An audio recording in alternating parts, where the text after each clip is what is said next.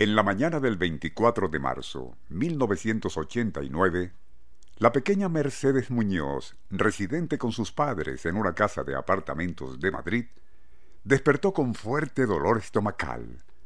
Para aliviarla se le dio a beber agua con una aspirina, pero aquella puntada más bien aumentó. Y ya amanecía cuando Mercedes sufrió un colapso, falleciendo camino al hospital. Al serle practicada una autopsia por el doctor Jesús López García, éste se encontró en la cavidad abdominal de la niña algo en verdad asombroso. Una esfera bastante grande de cabello humano.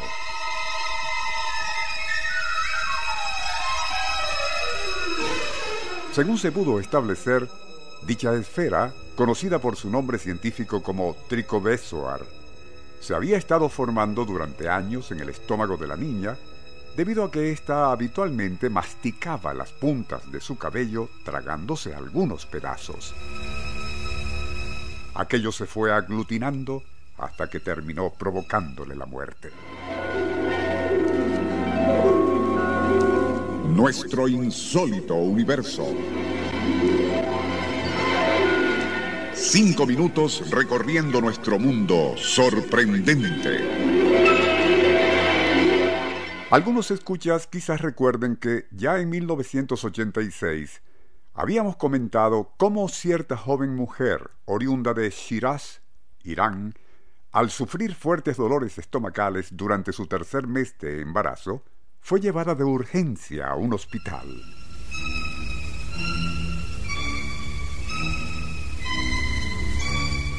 Operada por el doctor Ibrahim Shademan, este logró remover de su estómago una sólida esfera pesando casi kilo y medio.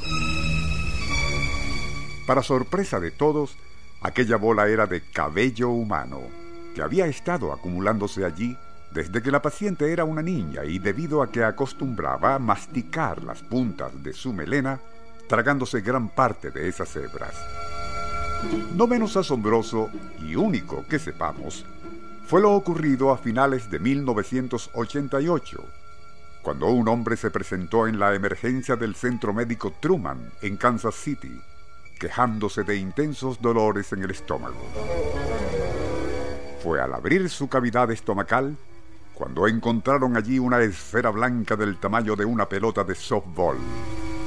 Al principio se pensó que sería otro caso de tricobezoar, como los relatados previamente, pero una vez extraída se comprobó que la esfera en cuestión era tan extremadamente dura que resultó imposible abrirla con un bisturí, debiendo recurrir a una sierra eléctrica. Fue entonces cuando el paciente, al salir de la anestesia, confesó ser víctima de algo tan absurdo como increíble, y que los médicos del hospital bautizaron como estirofomanía una adicción por masticar compulsivamente los bordes de vasos y platos hechos de un material plástico blanco, suave y esponjoso, conocido como styrofoam. Según parece, la adicción se inicia cuando, y al principio, algunos distraídamente mastican dicho material como si fuera chicle, escupiendo luego la pasta que se forma. Pero, y con el tiempo, aun cuando dicho styrofoam no provoca ninguna sensación psicodélica, ya que es solo un plástico neutro, parecía quitar el apetito al ser tragado. Aquella confesión del paciente resolvía parcialmente el misterio de la esfera blanca en su estómago. Pero aún seguía siendo un misterio cómo esa sustancia tan suave y esponjosa, una vez en el estómago, puede transformarse en una bola dura y resistente como el mármol a pesar de la acción de los jugos gástricos. Fue el químico Eckhard Helmut de la Universidad de Missouri quien resolvió el enigma al recordar que la industria láctea jamás envasaba sus productos en cartones o envases hechos de poliestireno o styrofoam.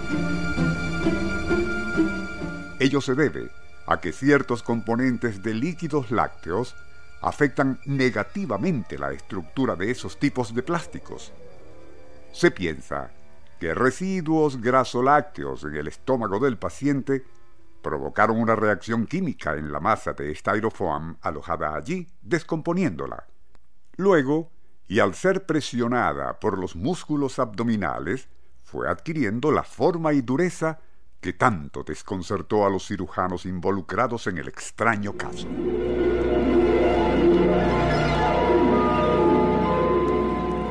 Nuestro insólito universo. Email insólitouniverso.hotmail.com Autor y productor Rafael Silva. Apoyo técnico José Soruco y Francisco Enrique Mijares. Les narró Porfirio Torres.